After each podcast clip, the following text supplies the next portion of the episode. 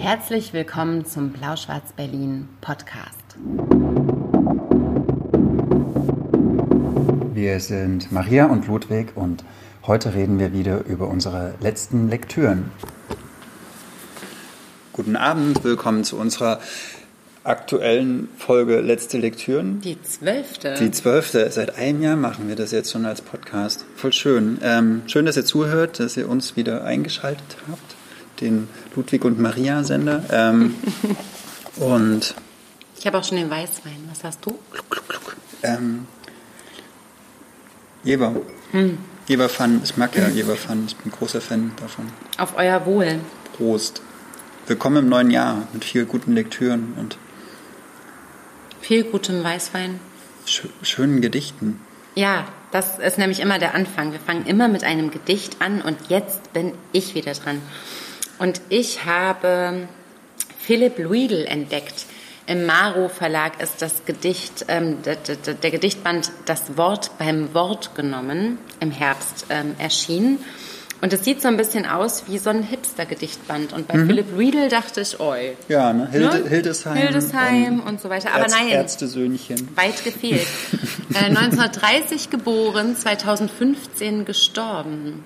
Ist also jetzt posthum 85. erschienen. Aber hat auch schon zu Lebzeiten Hat auch schon zu Lebzeiten Gedichtbände und hat vor allem sehr, sehr als Typograf gearbeitet. Und ich glaube ja, dass daher auch so ein bisschen sein sein Fable fürs Minimalistische kommt und fürs Kennen Reduzierte. wir eine Schrift, die er erfunden hat? Ähm, ich nicht, aber ich habe auch mich noch nicht äh, richtig, richtig eingehend hm. mit seiner typografischen Arbeit äh, beschäftigt, sondern jetzt erstmal mit seiner Lyrik. Und da, äh, weil die sehr kurz sind, lese ich euch zwei, lese ich uns zwei vor. Ähm, ich muss noch kurz blättern. Vielleicht sagst du kurz noch mal, wie hübsch das Buch aussieht wie, in meiner Hand. Ja, es ist blau. Das passt gut zu deinem Kleid, wobei dein Kleid ist ein bisschen dunkler. Das ist halt blau-schwarz. Mm. Das erste Gedicht hat, das erste Gedicht hat keinen Titel. Wer seine Sprache zurückgibt, wie er sie erhalten hat, nicht an Mauern blutig geritzt, nicht eines Weibes wegen dreimal verraten. Wer sie so zurückgibt, alle Buchstaben vollzählig, Komma und Punkt noch neu, hat nicht gelebt. Hm. Behauptet Philipp Riedel. Das zweite Gedicht. Abgereist.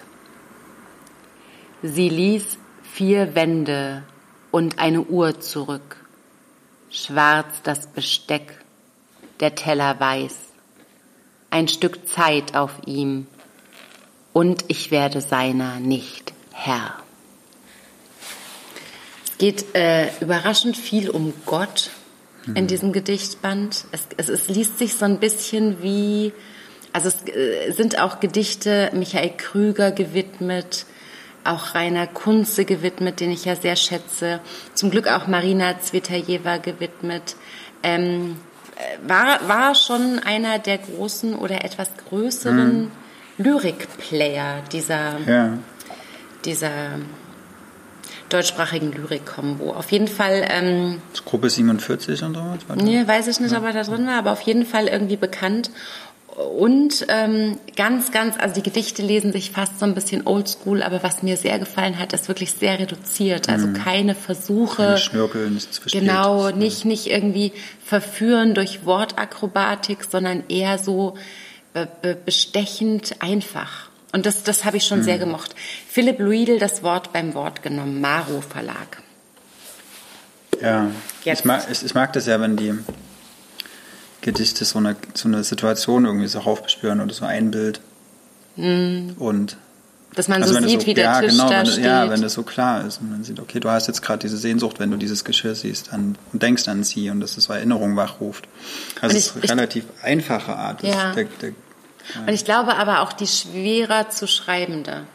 Hast du mal, hast du mal, hast du mal ein Gedicht versucht zu schreiben? Hm. Kann sogar. Kannst du es auswendig? Ich kann mein, als erste Gedicht, was ich geschrieben habe, kann ich auswendig. Eine, ähm, Krieg heißt es. Soll ich es vorsagen? Ja, ja. Okay, Krieg. Was ist Krieg? Äh, Krieg ist die Schlacht der Menschen an der Front. Aber nicht nur das. Ähm, Hass auf andere ist Krieg. Krieg in unseren Köpfen. Das habe ich so eine Grundschule? vierte, fünfte Klasse und da habe ich eine Eins dafür bekommen. Das ist aber süß. Oh, das ist rührend. Ja. Dafür ist es gut. okay, So, ja. bevor wir jetzt anfangen gedacht- zu weinen. Und dann habe ich mit 17 habe ich irgendwann mal Hesse gelesen, wie er geschrieben hat, ja, man sollte aufhören mit 17 Gedichte zu schreiben und Hesse hat es ja nicht Mhm. Man gemacht. sollte auch Ja. aufhören, mit 17 Hesse zu lesen. Genau. Und dann mit 70 wieder anfangen. Das kommt nicht von mir. Also wer- ich- jeder schreibt doch irgendwie mal Gedichte, oder? Ich finde, das ist so eigentlich was dann natürlich ist, wie Hm. dass jeder irgendwann mal raucht oder, oder Aber was, was ich eben so schwierig finde, und ich habe ich hab auch mal versucht, Gedichte zu schreiben, aber ich habe es wirklich versucht, weil ich gedacht habe, es wäre so eine kathartische Erfahrung. Und ich habe zum Beispiel gemerkt, dass ich versuche zu klingen, und das ist mir selbst peinlich, aber ich versuche zu klingen wie Gras. Weißt du, ich benutze dann so Verwortungen, Ja. die, die das Ursprungswort erkennen lassen, aber wo zum Beispiel äh, Subjekte in Adjektive gesetzt werden auf so eine ganz ver verschachtelte, verkünstelte Art. Das ist gar nicht, wie ich, wie ich denke. Und, und das ist so also wenn du in den See springst, zum Beispiel sagst du, ich einsiehst. bin versät. Ja, ja, oder ja, sowas. ja, Genau. ja, ja. Und das ist das, das hat mich dann selber an mir gestört und ich habe auch den Gras an mir gerochen und dann dachte ich, ich habe den Gras an mir gerochen. Und dann dachte ich auch, es ist, glaube ich, schwerer, sowas nicht zu benutzen, sondern so ganz reduziert zu sein und darauf zu vertrauen, dass die Worte das, dass das reicht, weißt du? Und das finde ich auch sehr, das finde ich bei Philipp Riedel so ganz einfach und trotzdem irgendwie, wenn man da lange genug drüber auch so das so wirken lässt und so, dann hat das eine ganz besondere schöne Intensität. Philipp Riedel, das Wort beim Wort genommen, Maro Verlag. Versucht Der nicht wie Gras zu dichten, Maro ist sowieso schief. toll. Die Mhm. machen viele gute Sachen. Nicht nur, dass sie Bukowski entdeckt haben, Und John Fenty? sondern auch aktuell Pia Klemp. Ja, die ähm, großartige ähm, äh, Mittelmeerkapitänin, die hier Lass uns mit den Toten tan tanzen. Ähm, ein, ein, ein, ja, es ist schon ein Roman, der aber äh, politisch Eine ganz klare Agenda ist. hat. Ne? So, Mhm. ja. Und ziemlich, ziemlich soghaft geschrieben. Ich finde, soghaft ist ein schreckliches Wort. Aber es ist, es ist so, es ist so krimiartig. das und steht in jeder krimiartig in zweiten diesem, Besprechung. Soghaft, soghaft, soghaft, also, hast du aber das Gefühl, dass du ein Buch gelesen hast und du bist, du bist ja. durch und du hast aber das Gefühl, du hast nur 20 Seiten gelesen. Was Ja, ist es dann, man kann wenn halt nicht aufhören zu lesen. Oder, Ja. Genau, du weißt, du musst in fünf Stunden hat- aufstehen und Und es macht aber Mhm. auch nichts, weil du willst es dann durchlesen. Und wenn es so ein Sog hat, ich empfinde, also ich unterteile schon, welches Buch sowas hat und welches das nicht hat. Mhm. Aber wenn ich es empfinde, dann finde ich es auch gut, es so soghaft zu nennen, weil, weil das es dich so reinzieht und dass man nicht auf die Uhr guckt oder nicht das Gefühl hat, man muss jetzt eine Pause machen. Das ist schon auch eine große Kunst. Ähm, Ja. Wir schweifen ab. Aber das, das, da, ich finde, das ist schon auch ein, ein treffendes Wort für eine bestimmte Art von Leseempfinden, aber es wird halt so Inflationär benutzt gerade. Und Es ist ein. Das also, äh, genau. Tour de Force. Tour de Force durch die Literatur. Ja, es ist schwierig. Es ist schwierig, neue Wörter zu finden für Literaturkritik. Es hat Aber mich in, mein, in meinen Bann gezogen oder es Aber es hat mich in seinen Bann gezogen und das stimmt ja auch nicht, weil das hat wieder sowas Verzaubern, Verzaubertes, sowas Hm. äh, äh, Erlkönigmäßiges. Was hast du denn noch gelesen? ähm, ich habe vor zwei Jahren habe ich mal der endlose Sommer gelesen von Madame Nielsen. Wer nicht? eine dänische Autorin. Und das fand ich damals sehr gut. Und jetzt habe ich mich gefreut, weil es ist ein neues Buch von ihr erschienen. Wieder in der Übersetzung von Hannes Langendörfer. Äh, und das heißt Das Monster. Madame Nielsen, äh, wer sie nicht kennt, die ist eine sehr, sehr besondere Gestalt, sehr besondere Person. Die ist eine, äh, ist eine sehr radikale Performance-Künstlerin, die ihr Leben eigentlich zur Kunstform erhoben hat. Ähm, Sie ist äh, Kunst, nicht? Sie so ist sagen? eigentlich Sie ist Kunst, ist ja. Kunst. Ähm, und auch mit allen Konsequenzen, was sie auch sehr interessant und irgendwie so dann auch wieder sehr echt macht, dass sie da so voll reingeht. Also äh, wir haben sie auch mal kennengelernt, sie war auch mal hier bei uns und die ist wirklich das, was sie tut. Mhm. Ähm, und da gibt es so zum Beispiel Beispiele, sie hat mal in den 90er Jahren oder Anfang der Nullerjahre hat sie mal ihre Identität gelöscht, indem sie alles, was daran erinnert, äh, zerstört hat, beziehungsweise verkauft, also ihren materiellen Besitz und ihre Ausweispapiere und sowas und ist in den Nahen Osten gegangen und ist durch den Irak gelaufen und hat dabei eigentlich ihr Leben riskiert und aber dadurch auch irgendwie die, vielleicht die Fragilität des Lebens so dargestellt. Ähm, genau, also sie ist eine Performance-Künstlerin und sie war in den 90er Jahren in New York und hat dort mit der Künstler-Performance-Gruppe um Willem Dafoe eine Zeit lang zusammengearbeitet, in The Garage. Und um dieses, und es geht um diese Zeit in diesem Roman und auch um diese Künstlergruppe. Es geht um einen, einen Er, der halt aus Europa nach New York geht mit dem Ziel, in dieser Künstlergruppe mitzuwirken und das äh, mitzuverstehen. Und da kommt dieser Er nun mit 200 Dollar in der Tasche in New York an, sucht diese Garrett auf und geht da rein und versucht dann nun Teil zu sein von dieser Crew. Und die machen aber eine Art von, es ist nicht so wie normale Theaterproben, dass man sagt, ja, heute üben wir den dritten Akt, sondern die halten sich halt da auf in dieser Garrett. Die, da gibt es so verschiedene Hierarchiestufen von äh, Assistant, Associate und Member und sowas. Äh, und die können dann verschiedene Sachen irgendwie so machen, aber viele hängen auch einfach nur rum und oder laufen auf der Bühne rum und keine Ahnung. Also so habe ich mir das vorgestellt, wie so ein soziales Ja, Konstrukt genau, so irgendwie. Gruppentherapie, keine Ahnung. Ähm, ja, und er beobachtet das und versucht es zu beschreiben und reflektiert, während er beobachtet, auch so das Kunsthafte daran und was es jetzt eigentlich alles soll und ist aber sehr fasziniert und die Faszination habe ich beim Lesen auch geteilt. Ähm, und dann irgendwann ist es halt Abend und er muss irgendwo pennen, hat halt keine Kohle und da hat er so ein Netzwerk an Nummern bekommen oder Nummern von so einem Netzwerk, wo halt, wo man halt mal übernachten kann. Und da ruft er so eine Nummer an und dann sagt da so eine Stimme, ja, kannst doch kommen. Dann geht er da hin, irgendwie kurz nach Mitternacht und dann öffnet ihm oder öffnen ihm so zwei Zwillinge und dann erlebt er ein ultra, ultra, ultra geskriptetes, auch wieder so eine Art Performance. Ne? Die erst soll er was essen, dann soll er sich auf einen elektrischen Stuhl setzen, der an Der da in der Wohnung steht. der da in der Wohnung steht, der irgendwie an Andy Warhols äh, Electric Chair erinnert und währenddessen werden ihm da irgendwelche Drogen eingeflößt und dann ist er ziemlich betäubt und dann wird er in ein Bett getragen und dann ähm, wird er so zu, wie vergewaltigt von diesen beiden Zwillingen da äh, und das passiert ab dann jede Nacht genau so gleich. So, und eigentlich ist das Zentrum der Geschichte da noch eher dieser Nachtteil, also er wird auch immer wieder beschrieben, wie er in diese Garage tagsüber geht. Er wird ganz, ganz viel erzählt, wie er durch New York läuft, was ich sehr schön fand. Das ist auch so ein Flanier, so ein Flanierroman. Ähm, und es geht halt sehr, also es hat eigentlich wenig Handlung, weil tags ist, tagsüber ist er immer in der Garage, nachts ist er immer bei diesen komischen Zwillingen, es passiert immer das Gleiche. Äh, und dann wird aber so eingeflochten halt so Meditationen über Kunst, das Kunstwerk, über was Wiederholungen mit einem machen und äh, Strukturen eigentlich, also wie man Strukturen sieht, auch Stadtstrukturen, Bewegungsstrukturen, Denkstrukturen, Muster, äh, ja, so. Das kommt immer wieder vor, so, und das ist so durchdrungen von so einer Fragestellung, wie das Leben eigentlich komplett eine, eigen, eine eigene Kunstgattung ist und wie das miteinander verschaltet wird. Und äh, ich fand das sehr spannend, vor allen Dingen auch, weil es halt in so, wie so einem realen New York der 90er spielt. Also Susan Sonntag zum Beispiel taucht auf. Paul Auster kommt auch mal vorbei gucken und sowas. Äh, ja. So ein Hotspot. Mhm.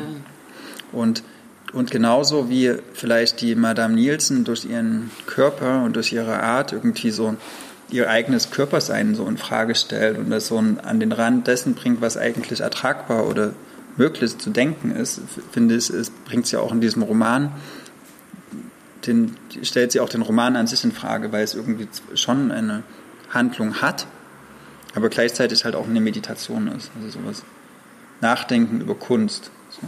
Und das aber auf, auch auf so einer Handlungsebene, weil es macht halt jeden Tag das Gleiche und dadurch wird es aber auch irgendwie Sinn entleert. Ne? Also wenn du zehnmal das gleiche Wort sagst, hört es auf, Sinn zu haben. Und genauso ist es halt vielleicht mit Bewegungen und ja, was macht das mit einem? Das fand ich sehr spannend. Hat mir gut gefallen. Aber was mich so ein bisschen wundert, ist, wenn der Anfang ja so eine Performance-Kunst ist, die ja doch davon lebt, dass immer Unvorhergesehenes passiert, dass man sich auch einstellen muss. Hm. Ähm, und, und ja, das Ende auch offen eigentlich hm. ist, dann ist doch diese Beobachtung des immer wieder Gleichen und auch, dass sich dieses Aussetzen dieser abendlichen Übernachtungs- ich will gar nicht sagen Übernachtungsgeschichte, aber ähm, das ist doch irgendwie, es hat das nicht was Merkwürdiges? Voll, ja. Auch was sehr Verstörendes. Auch. Ja. Also er nimmt sich dann auch tagsüber vor, er geht halt abends wieder hin, dann geht er halt doch wieder dahin. Also es wird auch wie so eine Art Sucht, die, mhm. die weiß, dass, wo er weiß, es wird ihm auch nicht gut tun. So, mhm. Aber er geht halt wieder hin und mhm. vielleicht zeigt das sehr viel auch über das, über so die Conditio Humana, also wie wir mhm. sind, weil wir tun ja auch oft irgendwie in unserem Arbeitsalltag jeden Tag das Gleiche zur gleichen Zeit und sowas. Und, und das mal so in Frage zu stellen und irgendwie so durch so eine Figur in so einem Setting auch so zwei sehr konträre Positionen dazu. Ne? Also einerseits dieses vollkommen offene, was eigentlich, wo man sich auch lost fühlt, wenn man überhaupt kein Skript hat. Und mhm. auf der anderen Seite dieses ganz, ganz, ganz geschlossene, wo es halt dann zu, zu viel Skript hat. Aber du hast jetzt auch ähm, Der endlose Sommer gelesen, so wie ich mhm. ja auch. Und, und wie findest du jetzt dieses zweite Buch von ihr im, im, im Vergleich quasi? Mhm. Ich fand das ein bisschen reifer. Das, der endlose Sommer, das war zum Teil, habe ich das Gefühl gehabt, da war es noch gar nicht so richtig klar, wo sie eigentlich hin will. Das war wie so eine, klar auch so eine flirrende Sommergeschichte, wo auch, wie wenn manchmal auf, im Sommer über dem Feldern so die Luft so beginnt so zu, zu flirren, weißt du, mhm. so, dass mhm. alles so unscharf wird. Das hatte ja, finde ich, was schön Poetisches, genau, weil man das, auch ja, irgendwann aufhören ja, konnte, das, den Plot zu suchen, weil man ahnte, man kommt ihm sowieso nicht mehr auf die Spur, oder? Ja, und hier ist es halt eher so ein Winterbuch mit so einer, mhm. Klär, also so einer Kälte und, und es lässt sich auch irgendwie nicht so richtig verheimlichen, sondern alles ist, ist, ist ganz, ganz klar dargestellt und, und hat dadurch auch so was Schmerzhaftes und, ähm, und geht aber auch ein Stück weiter. Hast du eine Ahnung, was sie, warum sie das? Also bei dem Sommer habe ich, bei dem Endlosen habe ich immer so gedacht, okay, das ist dann wie so ein, schon so ein poetisches, es war auch schon spielerisch irgendwie, ja. ne? So diese, hm. was, was, für wen das jetzt das Buch ist? Also ist es für Künstler gedacht hm. oder, oder also Leute, die sich mit Pop Art auseinandersetzen, auf jeden hm. Fall. Also Andy Warhol ist so die ganz große Referenzgröße und halt ja. Willem Dafoe, also als Performance-Künstler. Ähm, also für die Menschen ist es auf jeden Fall in erster Linie. In zweiter Linie ist es ein, ein sehr, sehr. Oh, musst du niesen? Soll ich in Deckung gehen? Äh, äh, es ist ein New York-Roman. Also, also, wenn man so die Kunstseite von New York lesen will. Wieso heißt es das Monster? Genau, das Monster sind die Zwillinge. Es gibt so ein reales Vorbild. Äh, die, die Menendez-Zwillinge hießen die, glaube ich. Mhm. Die werden da auch zitiert und das sind zwei Brüder gewesen, die keine, keine Zwillinge waren in Wirklichkeit. Ähm, mhm. Die haben, als sie 15 oder 16 waren, ihre Eltern ziemlich brutal erschossen. Ähm, oh und danach sind sie ins Kino gegangen, wieder nach Hause gekommen und haben die Polizei angerufen und gesagt, unsere Eltern wurden umgebracht. Und dann, ja, wurden sie erstmal nicht sofort verdächtigt, sind nach New York gegangen und haben da ein sehr ausschweifendes Leben geführt eine Zeit lang, wo sie auch mhm. sehr viel Geld ausgegeben haben und genau und das, man könnte halt vermuten, dass diese Zwillinge zu denen oder diese Brüder, zu denen der, die Hauptfigur da nachts geht, dass die diese diese Menendez-Brüder sind. Aber kriegst du das raus über die Lektüre oder oder? Ja, das wird beschrieben, das also diese die, mhm. dieser Fall wird beschrieben, wird beschrieben, wie die ihre Mutter so lange ins oh Gesicht Gott, geschossen haben, bis sie die Mutter nicht mehr erkannt haben. Mhm. Äh, also es geht auch so um, um so ein Aufheben von ja, von Körperlichkeit oder von Erkennen und von Identität und mhm. ja, das ist schon auch heftig, aber ich fand das Spannende wirklich dran, dieses Nachdenken über das, was Kunst eigentlich in unserem Leben macht und wie weit man das treiben kann und dieses Extreme, mhm. dieses Radikale und dann aber auch wieder so eine melancholische Flanierhaltung, wie das zum Beispiel bei, na hier, der Fänger am Roggen oder sowas, so diese Ne? Dieser Ich wandere einsam nachts durch die Stadt Roman. Wir haben ja Madame Nielsen mal getroffen. Hm. Also sie hat uns getroffen. Die war ja, die war ja einmal hier, als sie auf Besuch in Berlin war. Und das ist schon, ähm, das ist schon so eine, so eine Persönlichkeit, wo du, also wo ich, die ich wenig Ahnung von Kunst habe oder auch mhm. mich, also für Performance-Kunst nicht wirklich erwärmen kann, weil es mir oft einfach eine, eine Spur zu drüber ist aber genau merke, mit welcher Ernsthaftigkeit ganz klar ist, dass, ähm, dass die Kunst und sie nicht, nicht trennbar hm. sind. Mhm. Dass das alles, was sie tut, irgendwie sehr dass das Kunstwerk ist. Und dabei, und das weiß ich noch wie heute, ist sie, ist sie wirklich hergestiefelt in Winterbotten aus Charlottenburg quer durch die ganze Stadt. Eine mhm. ganz, ganz zierliche, fast hagere, ältere Dame, ja, also wirklich eine Madame, also wo man auch überhaupt, ne, wo man, also wo selbst ich äh, altes Revoluzerkind quasi so die Hacken zusammenknalle ja. und mich besonders gerade hinstelle. Dass sie so zerprächtigt ist, ne? Ja, so aber auch so eine, so eine, so eine starke ähm, Dings. Ich habe das Buch trotzdem abgebrochen, obwohl ich eigentlich mit großer Neugier angefangen habe, das zu lesen, nämlich auch, weil Warum? ich ähm, weil ich der endlose Sommer so interessant fand, schwer zu fassen, aber interessant, weil ich, also es war leider schon vor der 20. Seite, deswegen kann ich mich zum Inhalt gar nicht äußern, aber ich habe mir im letzten Jahr, als ich habe ich auch im Podcast ja erzählt, da war Lavinia von Dagmar Leupold das letzte Buch, was ich gelesen hatte, wo ich so über das N-Wort gestolpert bin, dieses rassistische Wort, was völlig unnötig mitten in, den, in, in, in der Erzählung geflochten war. Und das ist mir bei diesem Buch von Madame Nielsen jetzt leider wieder passiert. Ich glaube, auf Seite 15 oder 16 ähm, wird es einfach so bemüht. Und es macht für die Handlung, man hätte das umschreiben können. Und ich ähm, muss, muss leider sagen, ich lese parallel dazu gerade, ähm, was jetzt die Tage erscheint von Kybra Gümüşay, ähm, Sprache und Sein. Also wo es auch ganz viel um das Bewusstsein für ähm, korrekte, richtige, umsichtige, aufmerksame Sprache einfach geht. Und ich bin es so leid, weil mich, also das Wort verleidet mir quasi, ähm, quasi ganz schnell auch so, so ein, ich hatte plötzlich keine Lust mehr auf dieses Buch. Ja, da gehen so alle Klappen runter. Ne? Da gehen bei mir alle Klappen runter und es war irgendwie so, ja klar, New York, 90er Jahre, da ist irgendwie eine Gruppe von Schwarzen und ähm, und da wird dieses Wort benutzt, auch wenn es nicht nötig ist, weil wir nicht über einen Sklavereiroman reden oder äh, über irgendeine eine Zitatwiedergabe, wo ich es auch finde, dass es nicht reingehört oder zumindest kommentiert gehört. Und in so einem Roman, der, der ja auch so, so, so divers eigentlich, ähm, also die, die also Ja, geht auch viel so um, ja, ne? also Identität wird auch aufgelöst, gerade bei diesen Brüdern da, die, Ja. die, die verwandeln sich in so ein äh, androgynes Halb, Halbwesen Ja. irgendwie oder die wie in so ein Wesen mit zwei Köpfen oder sowas. Also man kann die gar nicht unterscheiden. Und Ja. deswegen verschmelzen die so. Also die, genau, das Und da das, will ich eigentlich, dass auch so ein deutschsprachiger Verlag sagt und vielleicht auch, und ich schätze den Hannes Langendörfer sehr, aber vielleicht auch so ein Übersetzer, wenn, wenn die Autorin oder der Autor nicht selber darauf kommt, nochmal sagt, Da muss ähm, da- da muss ein anderes Wort daher. In Und Dänemark ist es vielleicht nicht so krass. Ist mir egal. Das ja, nee, Ist leider ich will das, ich will das gar ja. nicht entschuldigen. Es ist vielleicht so, eine, Versuch von einer Erklärung oder. Aber ich finde es gerade total schwierig das auch. Also ich fand, es war unnötig. Man hätte es einfach äh, ersetzen können durch ein Wort, was äh, weniger rassistisch ist. Ja. Das wäre überhaupt, das hätte die, die, die, der Intensität des Textes in keinster Weise einen Abbruch getan, weil es nicht um das, dieses Thema geht. Ja. Und eigentlich ist das, was die Geschichte erzählt, ist viel, viel weiter als so ein primitiver Rassismus, der in diesem Wort steckt. Und das ist aber leider Das jetzt bei mir gerade Ja, ja, so. Ich voll. muss mal Da gucken, wie sich das noch ne? entwickelt, ne? aber ich kann das nicht mehr anfassen jetzt. Und ich bin auch wirklich so ein bisschen ähm, so sauer auch, weil ich finde, das ist Ja, acht, achtlos.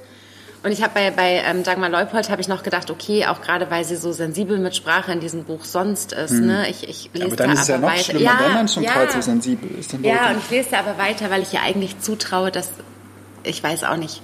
Und es hat mich also bitter enttäuscht und ich will das jetzt eigentlich nicht mehr, ich will das nicht mehr, nicht mehr lesen müssen. Hm. Das ist vielleicht auch nochmal so ein Hinweis an Verlage, die zuhören. Leute, geht doch ordentlich da mit dem Lektorat durch. Ja. Das ist nicht nötig. So. Und ähm, hat es mir halt leider Fall, verhagelt. Wenn es in dieser Buch. Zeit spielt und es hat eine Figurenrede, dann ist es legitim. Aber ich finde in allen anderen Fällen nicht. Es gibt keine andere Konstellation. Ja, ich will es das- gar nicht legitimieren. Aber, Naja, nein, doch, weil das- ja, ich aber es ist, finde, das ist nicht das die Diskussion, die ich jetzt so führen würde. auch Ne? aber- aber, aber es ist auf jeden Fall was, wo ich finde, da muss man aufmerksam sein. Und das Mhm. tat mir leid drum und ich habe es aber wirklich auch ganz schnell. Also für mich war klar in dem Moment, und es war nicht mal Seite 20, ist es vorbei. Hm. Mit äh, Das Monster von Madame Nielsen und mir. Ja. Gehen wir weiter. Was Mhm. hast du? Hast du was, wo das N-Wort nicht vorkommt, vielleicht? Ähm, ja, allerdings. Das ist schön. Ich muss vielleicht dazu sagen, dass das erste Buch, worüber ich heute spreche, das letzte ist, was ich im Jahr 2019 gelesen das habe. ist schon uralt, ey. Das ist schon ewig her. Aber es war mir trotzdem irgendwie so wichtig, dass ich es jetzt mit reinbringen wollte, weil es sehr besonders ist, obwohl ich ähm, im letzten Jahr wirklich drei, also das war das dritte Buch, wo sich ähm, junge, spannende Autorinnen, jung äh, ist jetzt wirklich kein, kein Qualitätsmerkmal, wo sich spannende Autorinnen über ähm, vergessene äh, Künstlerinnengrößen quasi äh, literarisch, ich will das Wort hermachen nicht sagen, weil es sowas Brutales Annähern. hat.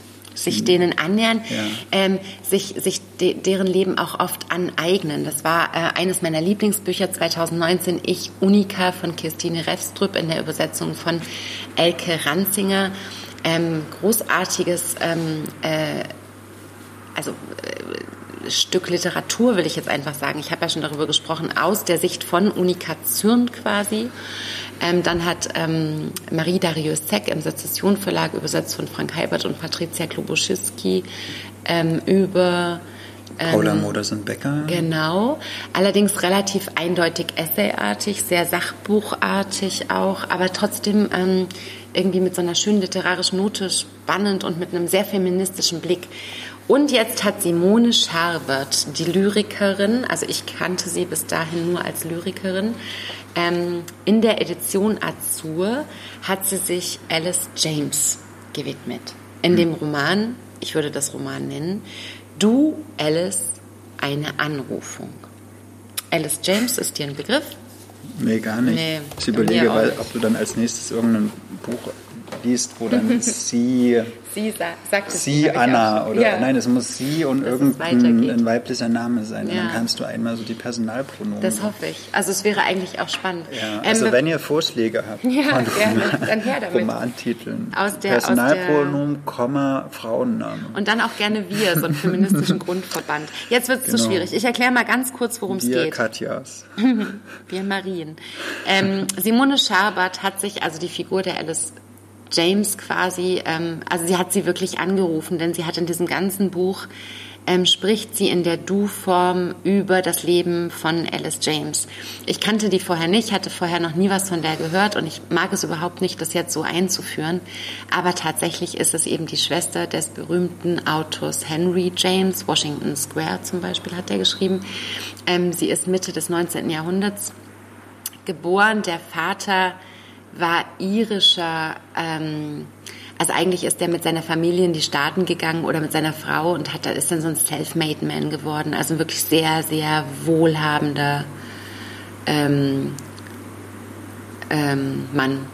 Hat äh, vier Söhne bekommen. Alice James war dann die letzte, jüngste Tochter. Also wir reden wirklich auch so vom viktorianischen, von der viktorianischen Hochkultur. Hardcore-Patriarchat. 1850 Die ungefähr. Frauen alle mit so, so ganz hohen Krägen. Krägen, und, äh, Reifröcke vor genau, allem. und so, so, so die ganz die Haare streng zu du, einem woher Dutt und bei Reifröcke, wo, aus welchem Material die gemacht wurden zum Teil oder Korsetts? Blei. Walfischknochen. Fisch, Fischgräten. Ja, und Walfischknochen. Die stinken. Ja, egal. Aber es war zumindest also äußerlich wie innerlich eine Zeit, in der Frauen ähm, also überhaupt wenig. Bewegungsraum hatten und auch geistigen Bewegungsraum.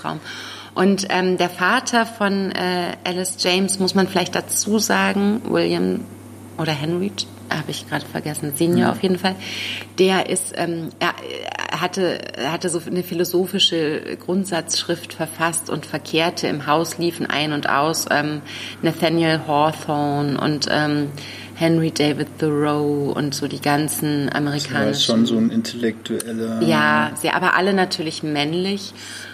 Ähm, der ähm, Bruder William ist dann ähm, Psychologe geworden und hat auch ähm, philosophische Schriften gearbeitet. Aber was hat sie denn gemacht? Das Naja, ist ja das ist ein bisschen das Problem. Sie äh, war der Nachzügler, ja, das genau, einzige sie Mädchen, das Nesthäkchen.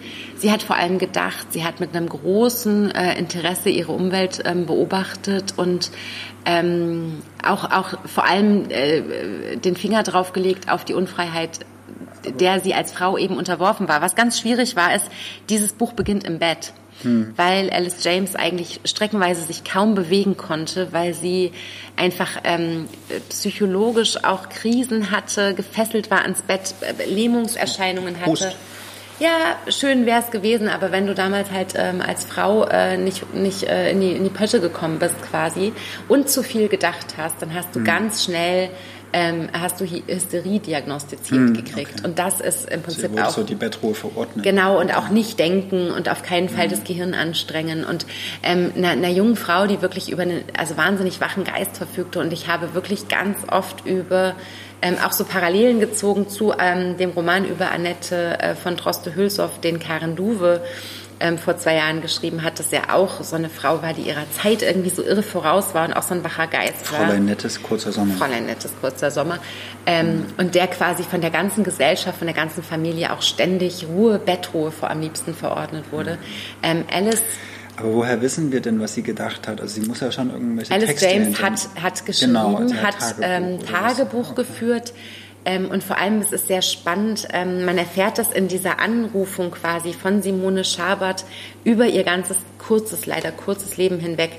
Ähm, sie hat sich versucht, auch immer irgendwie mit zumindest Frauen zu umgeben, die ähm, ähnlich interessiert waren, einfach auch an Wissen und an mhm. Mitteilungen und Kommunikation. Es gab zum Beispiel total spannend so einen Kreis, der der Hausfrauenuniversität, also von, von ähm, Ticknor hieß sie, ähm, ich muss mal gerade überlegen, Anna Elliot Ticknor, die haben mhm, einfach so eine Art Brieffreundschaft gegründet, wo sich Frauen gegenseitig Wissen über, über Briefe vermittelt haben, weil sonst hat ja keiner mit ihnen Was gesprochen. So äh, Weltwissen, Bio Philosophie. Geschichte, okay. alles Grundlagen, ne? weil das, das hat man ja die Mädchen quasi nicht gelehrt. Und ähm, das ist so unvorstellbar. Alice James hat eben geschrieben und hat ähm, ähm, posthum, viele, viele Jahre nach ihrem Tod, sie ist leider auch sehr früh gestorben an Krebs, hat sie, ähm, ist dann ihr Tagebuch erschienen und ähm, ist bisher auch leider nicht ins Deutsche übersetzt, soweit ich das mitgekriegt habe. Und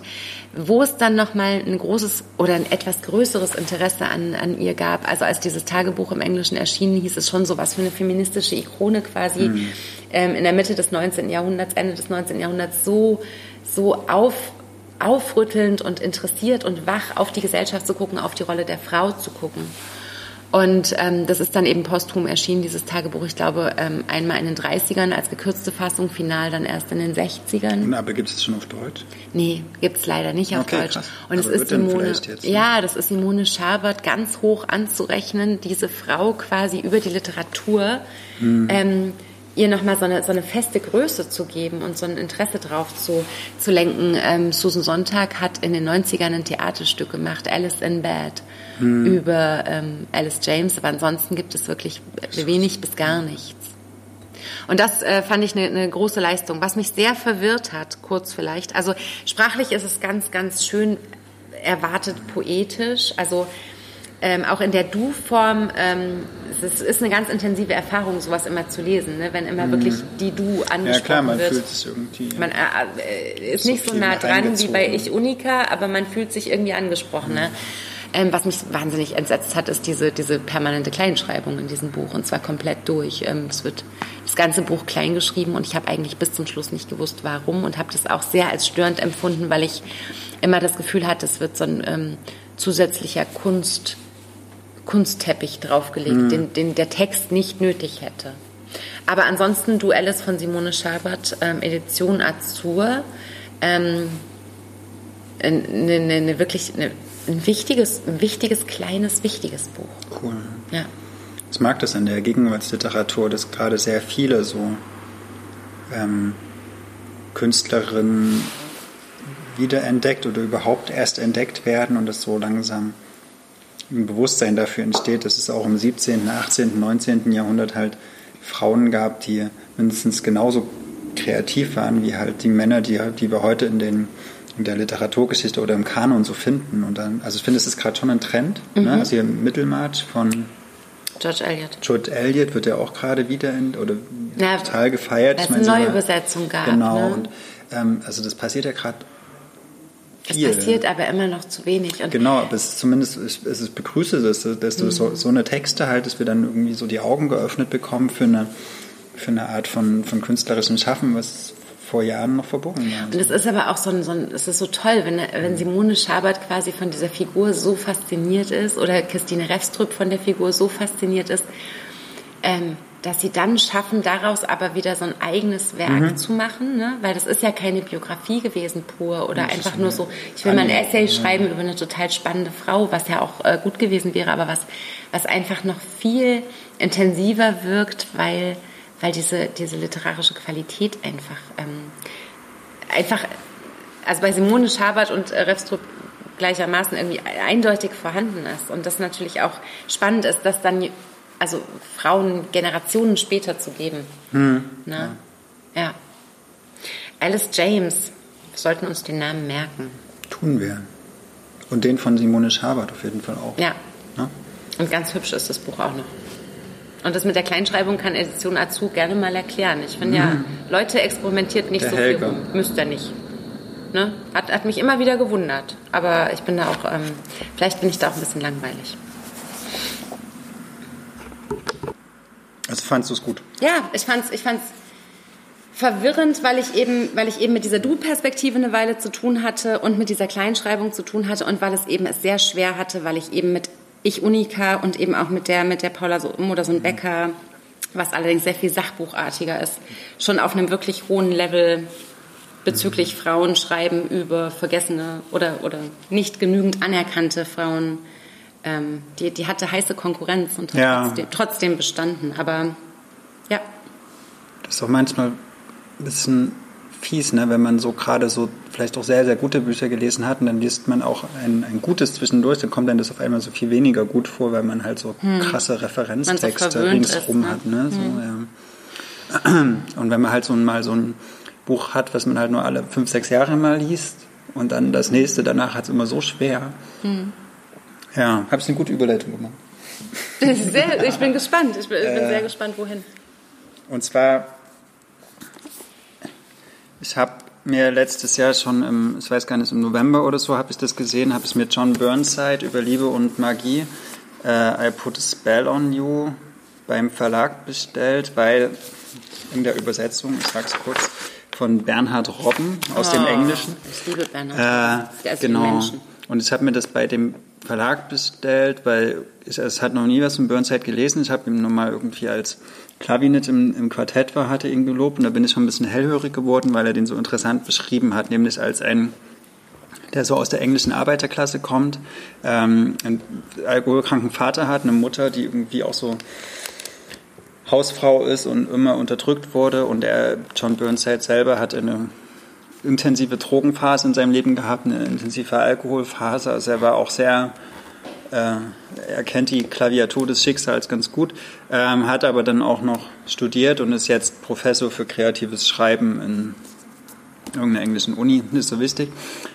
Und hat schon viele Romane geschrieben, Gedichte, äh, auch, und auch so, so autofiktionales Zeug. Und ich fand es spannend, weil es halt irgendwie so ein kaputter Typ irgendwie, der auf sein eigenes Leben nicht klarkommt und Literatur benutzt, um sich so ins äh, Gesunde zu schreiben oder zu reflektieren. Das, da habe ich so gedacht, okay, könnte spannend sein. Habe es mir aber trotzdem noch nicht in die Hand genommen. Und dann wurde es im literarischen Quartett ja so über den grünen Klee gelobt. Also War ja auch sofort, ich habe es nicht geguckt, Ja. um Gottes Willen. ähm, genau. Ähm, und aber war sofort nicht lieferbar und alle, Ja. alle wollten es lesen, ne? Also ich war richtig beeindruckt, wie, also wie einig die sehr vier sehr unterschiedlichen Charaktere, also sowohl Thea Dunn als auch Westermann, es waren beide so, oh, was für ein tolles Buch und Herrgott. Äh, und da habe ich so gedacht, na okay, muss ich jetzt tatsächlich auch mal wirklich ein bisschen weiter höher legen in meinem zu lesen Stapel. Und dann hatte ich auch noch so ein, zwei andere sehr, sehr gute Besprechungen gelesen und habe aber in allen, also zumindest kann ich mich an keine Argumente erinnern. Sie haben es alle irgendwie gelobt und die Geschichte nacherzählt und Sie sagt nicht warum.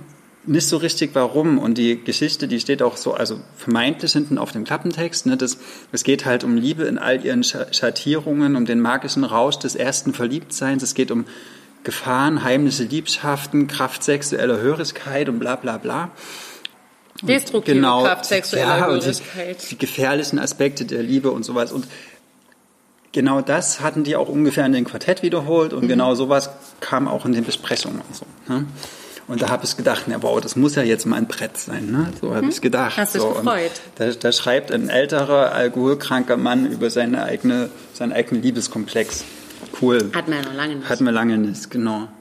Und das, das heißt, ich hatte eine sehr hohe Erwartungshaltung. Ja. Ne? Also die wurde so aufgebaut und durch das Thema und die Kritiken. Äh, und dann habe ich das gelesen und ich muss sagen, ich bin enttäuscht, weil ich da einen Mann gelesen habe, der eigentlich auf seit, weiß ich nicht, so 270 Seiten versucht, sich selbst äh, in so einer Pose zu stilisieren. Also er beschreibt sich, wie er zum Beispiel als als junger Student dann in irgendeinem so einem Wohnwagen gewohnt hat und jeden Tag immer nur so ganz, ganz karges Essen, als es irgendwie nur immer vom gleichen Müsli und Wasser ernährt und nur einmal am Tag und den Rest des Tages ist er irgendwie so in einem wehenden Mantel alleine durch die Stadt gestriffen und hat so, wo ich mir so denke, wow, also du... Sehr romantisch. Ja, also du, du würdest dich jetzt am liebsten doch selber von außen sehen, so, ne? wie du da so alleine durch die Stadt läufst. Dann, dann kommt er da in so eine Clique irgendwie, so, so ein Passagen, wo dann halt, das, da ist auch eine eine Frau da und die findet er ganz toll und er weiß so, ja, das ist eine Liebe, die halt nie in Erfüllung gehen wird.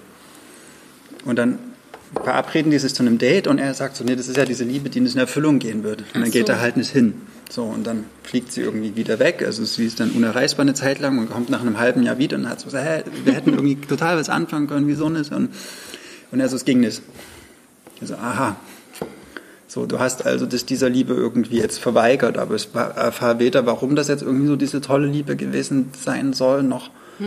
ähm, warum er die jetzt wirklich verweigert. Ich habe nur irgendwie so diese, diese Haltung, okay, ich will das jetzt irgendwie verweigern, es darf halt nicht sein. So. Und das wird alles so mythisch aufgeladen und ich denke so, wow, du inszenierst dich eigentlich nur und du ist es, ein, ist es autobiografisch? Ja, ist das, erkennst also genau, du das genau, also beim Lesen er, gleich? Er schreibt seine eigene Geschichte. Ja. Und, ähm, er schreibt sich als so einen melancholischen, liebesunfähigen Einzelgänger, der auch so immer so seine Mutter liebe und sie, sie ergibt sich ihrem Schicksal hin und äh, er ist irgendwie eine Hausfrau und macht es aber mit Haltung und ist also vielleicht habe ich es nicht begriffen, kann ja auch sein. Ne? Manchmal bin ich ja auch nicht, also ich mhm. erhebe ja keinen Anspruch darauf, dass ich irgendwie eine richtige Lesart habe, aber ich kann überhaupt nicht verstehen, äh, warum allen Kritikern nicht aufgefallen ist, dass das Inszenierungsquatsch ist. So, also wenn, wenn ihr mal irgendwie einen älteren weißen Mann über Liebe schreiben, Gleiche, lesen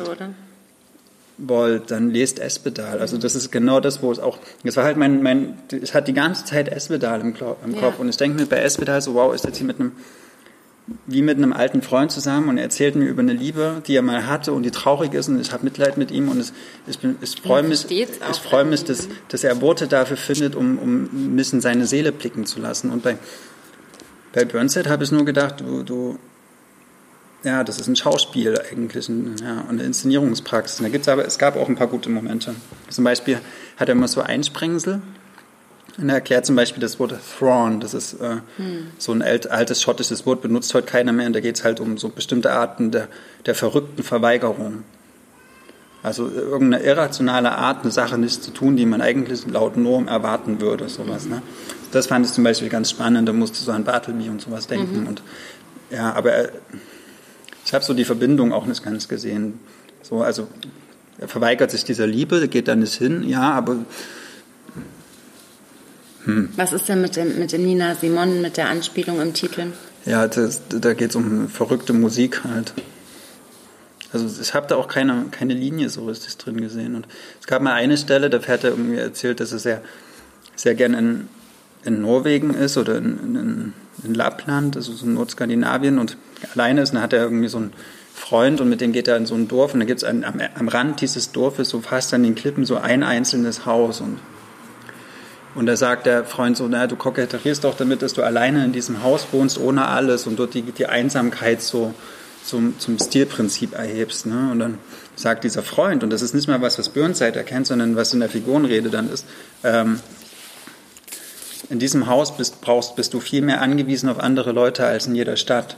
Du kannst, du, du kannst dort viel weniger einsam sein, als du das in der Stadt sein kannst, weil du dort halt gesehen wirst und die hm. wenigen Leute, die es gibt, die, mit denen musst du halt klarkommen. Und in der Stadt brauchst du das gar nicht so. Und das fand ich, das waren so einer der klügsten Sätze, die ich da drin gelesen habe. Und die kommen aber eigentlich nicht mal von Burnside selbst. Ja. Und warum glaubst du, wird es so, wird es so lobend be besprochen und so behudelt? Der hat manchmal vielleicht so diese sprachphilosophischen Betrachtungen, wie mit diesem Thrawn. Ja, aber, aber das kann ja kein, kann ja kein, was war das damals im, im Quartett 4 zu 0, oder? Ja. Das war, und, das war richtig. Also ich habe es mir jetzt nicht nochmal angeguckt, aber ich kann mich wirklich an keine Argumente erinnern. Und ich hatte schon gehofft, dass ich hier irgendwas auch über Liebe erfahre, so wie ich das bei Espedal jetzt zum Beispiel gemacht habe. Ne? Wie geht mhm. ein Mann um, dem irgendwie innerhalb kürzester Zeit Mutter und Frau stirbt? So ne? und wo die, die, die ja. alle, der ganze Glaube an Liebe und an das Leben irgendwie miteinander zusammenfällt und man eigentlich nicht weiß, wie, warum und wie man noch weiterleben soll.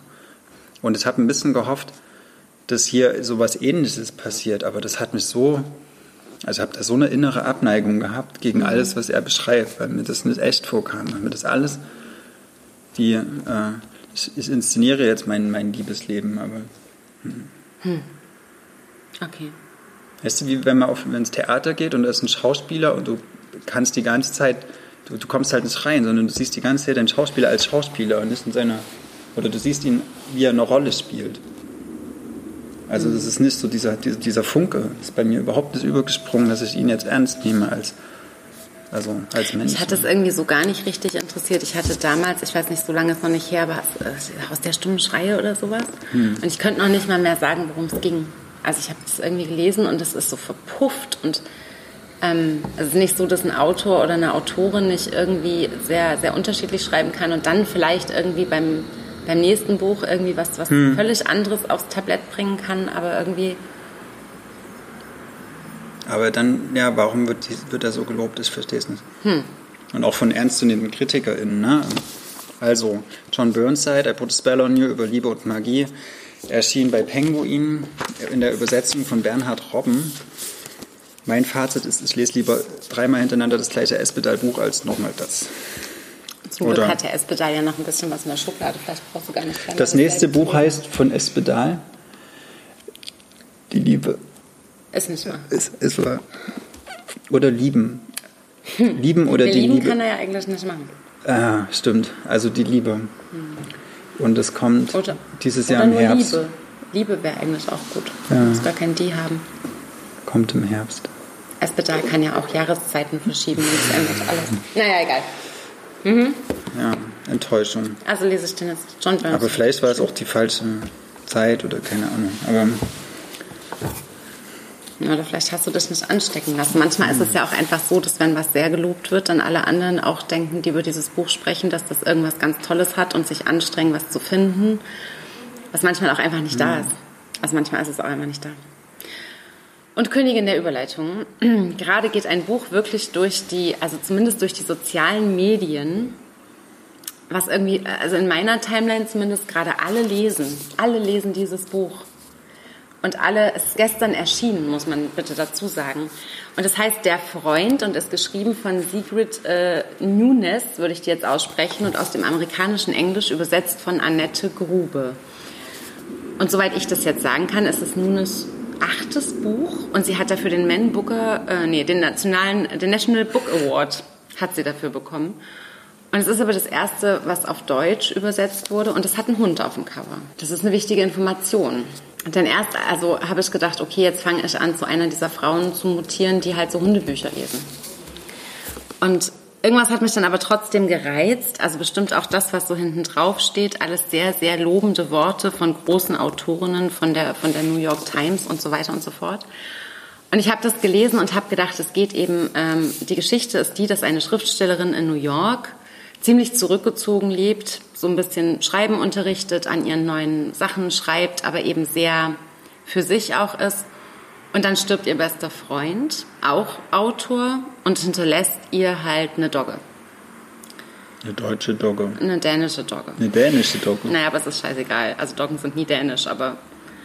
Also eine Dogge. Eine 80 Kilo dicke Harlequin-Dogge. So, so auf dem, Pferd. Genau, also so ein, so, ein, so, ein, Pferd, so ein Kalb mhm. mit, mit, äh, also sieht aus wie ein riesen Dalmatiner, also muss wirklich, also so wie auf dem Foto vielleicht aussehen, auf jeden Fall so ein, so ein riesen sabberndes, ihr wisst ja Doggen, ne, sabbern ja auch viel. Aber es sind eigentlich schöne Tiere, ne, wenn sie nicht so nahe kommen leben sehr, sehr kurz, also sind halt kaputt gezüchtet, sind für die Wildschweinjagd ah, gezüchtet worden und sind halt vom Körperbau her, die verschleißen unglaublich schnell. Also sabbern, mhm. sabbern halt unglaublich viel, haben schnell Hüftprobleme. Aber wollen wir nicht über Hunde reden. Zumindest ist das nee. Grundproblem auch. Die wohnt irgendwie in einer Zwei-Zimmer-Wohnung in einem kleinen Apartment mit Fahrstuhl. In dem sind natürlich auch überhaupt keine Haustiere erlaubt.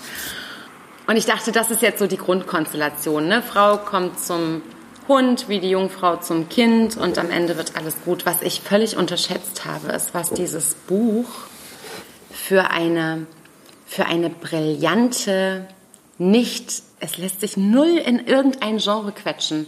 Also es hat, es hat genau das, ähm, was ich, was ich in letzter Zeit an Büchern wirklich ganz, ganz brillant fand. Meistens, wenn sie von Frauen geschrieben sind. Es ist nicht einzuordnen zwischen äh, Roman oder, ähm, oder Autofiktion vielleicht auch. Es, ist, es, ist, es hat ganz viele Essayartige Passagen. Es geht enorm viel um Literatur und ums Schreiben und ums Lesen. Mhm.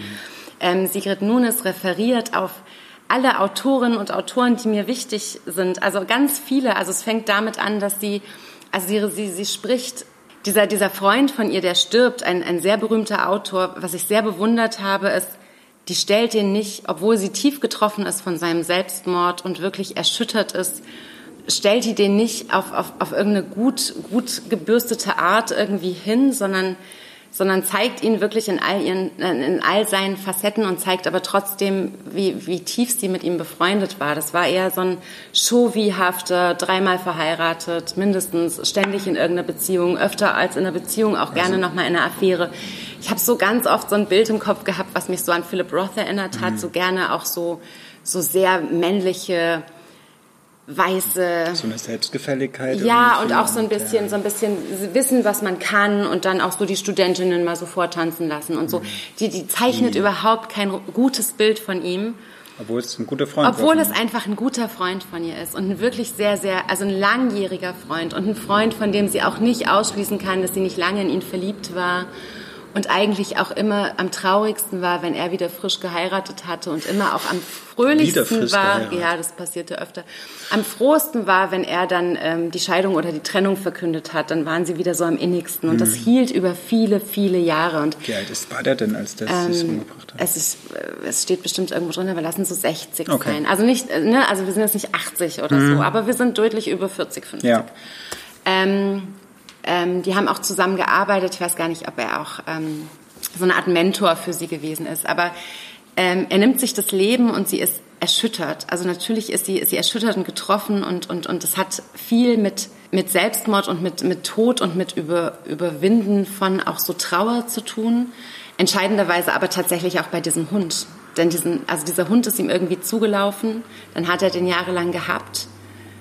Und als dieser Hund checkt, dass der tot ist, ist, ist der Hund, also der kriegt, der kriegt echt einen Schuss fürs Leben. Also man, man muss sich einen trauernden Hund vorstellen, man muss sich eine, eine 80 Kilo Dogge vorstellen, die einfach lebensmüde geworden ist, weil ihr wichtigster Mensch im Leben plötzlich nicht mehr da ist. Und da braucht man keinen Hund haben, um irgendwie Mitgefühl zu haben und irgendwie zu fühlen, was das bedeutet. Und ähm, der soll nun bei ihr einziehen, weil der sämtlichen Lebensmut verloren hat, so wie sie auch wahnsinnig ähm, betrübt ist natürlich, aber wie sie trotzdem unglaublich ähm, es ist kein Leidensbuch und es ist kein Trauerbewältigungsbuch. Also ständig schreibt sie in Passagen mit, mit Bezügen zur Literatur. Also es, es, es, fängt bei Virginia Woolf an, es geht über Rilke, es zieht sich bis zu Knausgard heute. Sie ist eine ganz, ganz agile Leserin, eine, eine Frau, die sich in der in der, in der Literatur international unglaublich gut auskennt, die irgendwie kreatives Schreiben an der Universität unterrichtet, nicht mal groß erfolgreich, aber,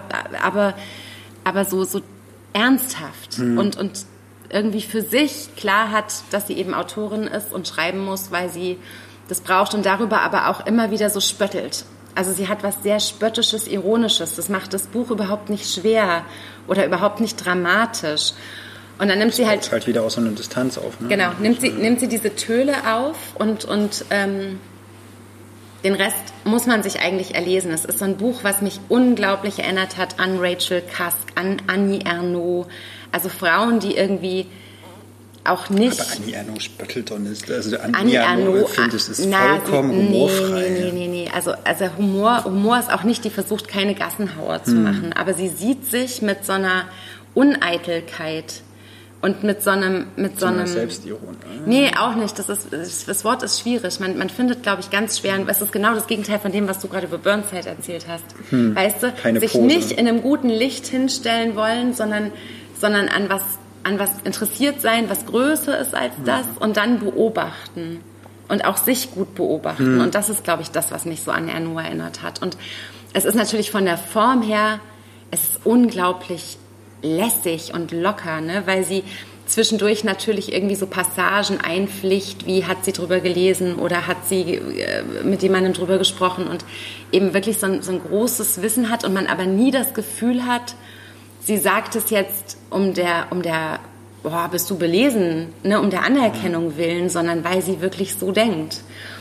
Und ähm, weil ihr die Literatur dann auch irgendwas zurückgibt? Weil die Literatur, so. naja, weil es alles, es ist alles, es ist alles darin verwurzelt. Also mhm. sie wird dann zum Beispiel auch, also alles nimmt da seinen Ausgang und meandert von da weiter. Also sie wird einge, also gebeten quasi, so einen Schreibworkshop zu machen in so einem Haus für, für ähm, faktisch Frauen, die Opfer von Menschenhandel geworden sind.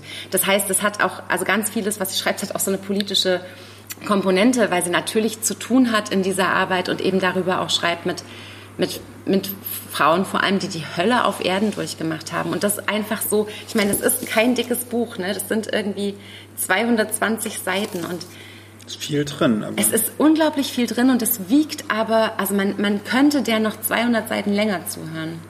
Und man will danach leider eine deutsche Dogge haben. aber kann man das auch lesen, wenn man kein Hundefreund das ist? Das habe ich mich lange gefragt. Mhm. Und ich glaube, man kann es. Ähm, auch wenn man Hunde meinetwegen jetzt mal nicht mag. Ja, ich finde, du, soll, du, wärst mein, du, wärst mein, du wärst mein Test. Würdest du es ja. für mich lesen? Weil ich glaube, ich glaube ehrlich gesagt, der Hund ist ein, ist, ist ein Symbol. Hm. Ne? Der Hund ist ein Symbol, auch wenn sie ganz dezidiert. Ja, Unschuld? Nee, ähm, für auch eine Verbindung und eine Verantwortung und vielleicht auch jemanden zu sehen, der mehr trauert als du mhm. selber, um den du dich dann kümmern musst, ja. dem du aber nicht erklären musst, warum er trauert. Also das ist auch ein ganz interessanter Prozess. Und wie sie dann zum Beispiel erklärt, wie sie ihn alleine in der Wohnung lässt und sie ist äh, chronisch am Pleite sein. Also mhm. das war ganz falsches Deutsch. Sie hat wahnsinnig wenig Geld. Und dann kommt sie aber aus diesem Schreibkurs und dann hat sie plötzlich Sorge, dass er zu lange alleine nach Hause war. Und dann nimmt sie ein Taxi und du fühlst so mit mhm. ihr und du weißt genau, sie kann sich das Taxi eigentlich nicht leisten, aber sie will jetzt jede Minute schneller bei diesem, bei diesem Tier sein und was wieder gut machen. Und eigentlich, äh, ihr droht wirklich, dass sie aus der Wohnung fliegt. Sie wohnt da seit Jahren und sie kann sich keine andere Wohnung in New York leisten. Also ihre Existenz ist wirklich eng bedroht. Und da geht es gar nicht darum, dass sie jetzt durch diesen Hund bedroht ist, sondern sie versucht, was Gutes zu tun und, und, und hat, kriegt es schwer gemacht. Und da ist man mit gefangen, auch wenn man, glaube ich, Hunde total doof findet. Das ist, glaube ich, gar nicht das, der ja. Punkt. Was ich allerdings total großartig finde, ist, wie sie das am Ende wie sie dir am Ende setzt sie dir was in den Kopf.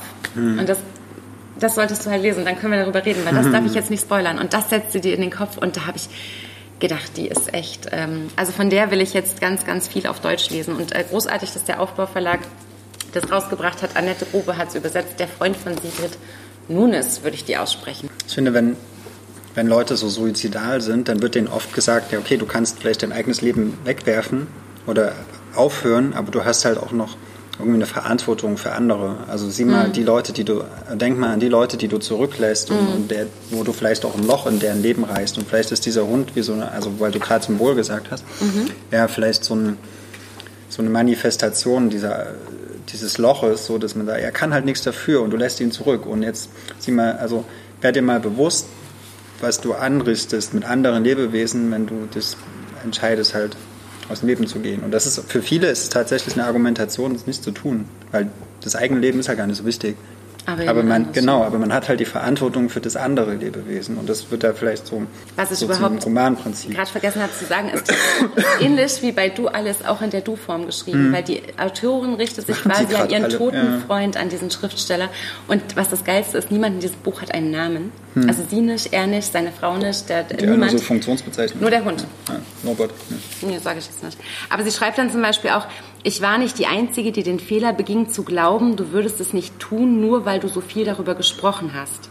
Und schließlich warst du nicht der unglücklichste Mensch, hm. den wir kannten. Du warst nicht der am meisten deprimierte. Man denke an G oder D oder an TR. Du warst nicht einmal, so seltsam es jetzt auch klingen mag, der am meisten Selbstmordgefährdete. Hm. Also ähm, das ist so, das ist so wenig Roman, wie es, also es ist so alles. Weißt du? Also es ist echt. Ja. Kann ich. Okay. Ich lese das mal. Buch. Ja, liest du das mal? Hm. Und sagst du mir dann, ob das auch nicht Hundeliebhaber lesen können? Vielleicht mache ich nur noch ein ganz kleines, dann kannst du noch eins, oder? Ich glaube, das schaffen wir so nicht. Mach du noch ruhig ein großes. Ein ganz kleines. Ich mache mhm. doch das Kleine. Weil eigentlich dann machst du auch noch ein ganz kleines. Ja, eigentlich wollte ich über Gesang der Fledermäuse lesen von Olga Tokarczuk. Hat man letzte Woche schon im, Leder, äh, im, im, Im, Lederkreis. Im, Lese, im, Lesekreis übersetzt von Dorin Daume. Ähm, Maria fand es, glaube ich, ganz gut. Ich war eher enttäuscht. Ich fand Unrast viel besser. Naja. Aber, aber da können wir vielleicht das nächste Mal drüber reden. Mach mal lieber ein kleines, genau. dann kann ich noch einen Satz zu einem allerletzten sagen. Ja, gestern warst du Gast in meinem Lieblingsverlag bei Mattes und Seitz Berlin. Ähm, ich kriege kein Geld dafür, dass ich das sage, sondern ich mag einfach die Bücher von, von denen. Und ähm, der Verleger Andreas Rötzer hat mir noch kurz bevor ich gegangen bin ein Buch in die Hand gedrückt von Laszlo F. Foldelny mit dem genialen Titel einfach. Ähm, der Titel alleine reicht schon. Ähm, Dostoevsky liest Hegel in Sibirien und bricht in Tränen aus.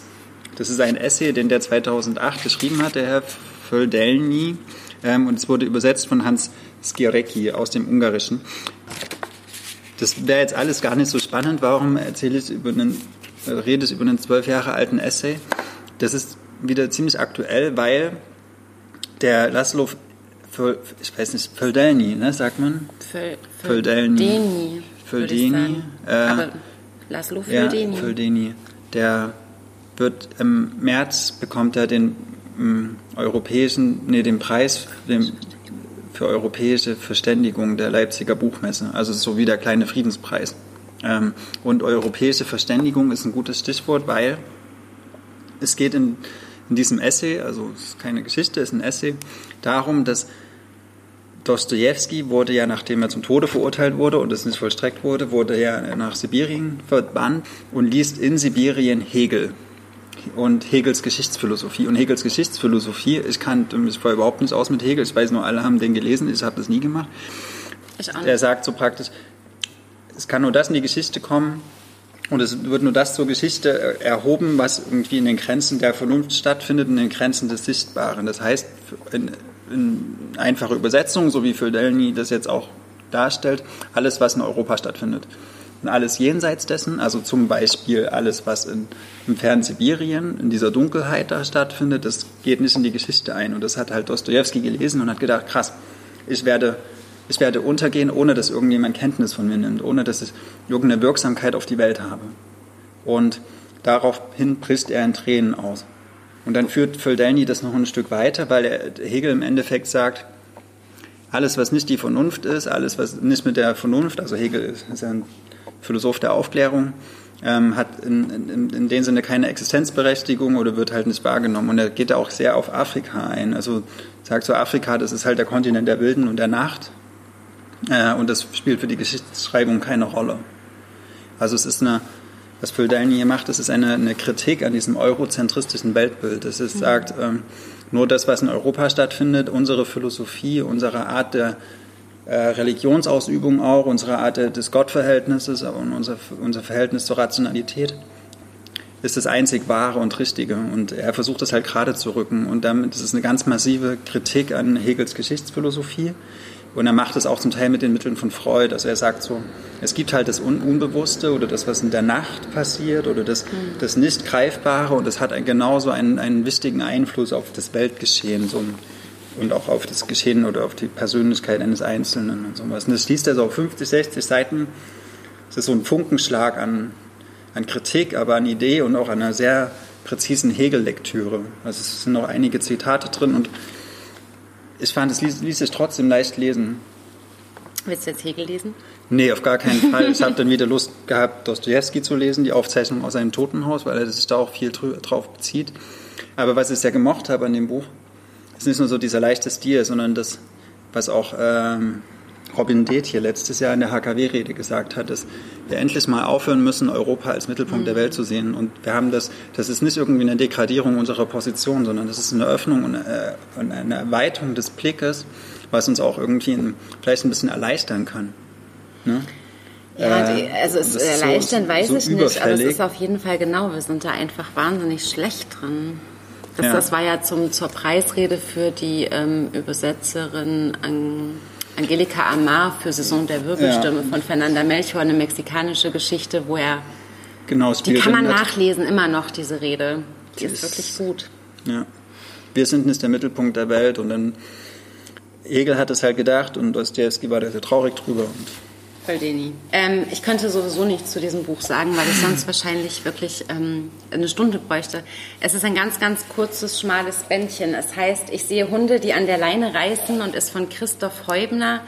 und ist gerade bei Steidel erschienen. Und Christoph Heubner ist Exekutiv-Vizepräsident des Internationalen Auschwitz-Komitees und hat drei Erzählungen geschrieben, ganz kurze, ganz schmale, knappe, intensive Erzählungen, die von Holocaust-Opfern handeln. Und mehr will ich dazu gar nicht sagen, außer am Montag ist ähm, internationaler Holocaust-Gedenktag am 27. Januar. Und ich finde es ganz, ganz wichtig, dass ihr alle nochmal guckt, was ihr dazu auch in den Regalen habt, was ihr dazu vielleicht auch ungelesen in den Regalen habt. Und ähm, dieses Buch ist also knapp 100 Seiten dick, also dünn und hat mich aber also bestimmt also eine Woche richtig, richtig intensiv beschäftigt.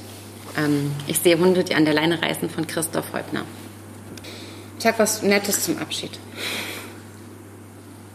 Ich finde es super wichtig, dass man sich mit diesem Thema beschäftigt. Jede Generation sollte das tun und ich finde, Literatur ist ein sehr ähm, probates Mittel, das zu tun. In seinem Vorwort oder ähm, ist es im Nachwort, ich weiß es nicht mehr, schreibt er eben auch, dass er ganz viel mit den letzten Überlebenden spricht und der Tenor von allen war oder ist, erzählt es weiter, guckt, dass jede Generation mhm. auch ihre eigene ihre eigenen Worte findet, ihre, also nicht eigene Worte findet, aber ihren eigenen Weg, das wach zu halten.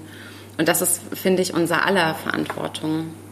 Und es ist eben auch, ähm, wir hatten das bei, bei, bei Kanada von mhm. Barcelona ja auch, ne, inwieweit die nicht Beteiligten, also Generationen Nachgeborenen, ähm, quasi Literatur und Kunst aus der Shoah machen dürfen. Aber wir finden eben, wenn man das gut macht und respektvoll macht und aufmerksam macht. Und das macht Heubner. Danke, dass ihr zugeschaut habt, ja, zugehört Dank. habt. Ähm Wenn ihr Fragen habt, schreibt uns eine Nachricht. Vielen Dank fürs Zuhören. Ja, es hat uns wieder große Freude gemacht. Bis im Februar. Genau, im Februar ja, gibt es die nächste ja, Folge. Wir werden jetzt wieder ein bisschen in unsere Höhle gehen und lesen. Die ganze Zeit, bis es wieder genau, warm wird. vier Wochen und dann werden wir euch erzählen, was wir da so alles entdeckt haben. Bis Danke bald. fürs Zuhören. Ciao. Tschüss. Das war der Podcast zu unseren letzten Lektüren. Wir sind Ludwig und Maria von Blau-Schwarz Berlin.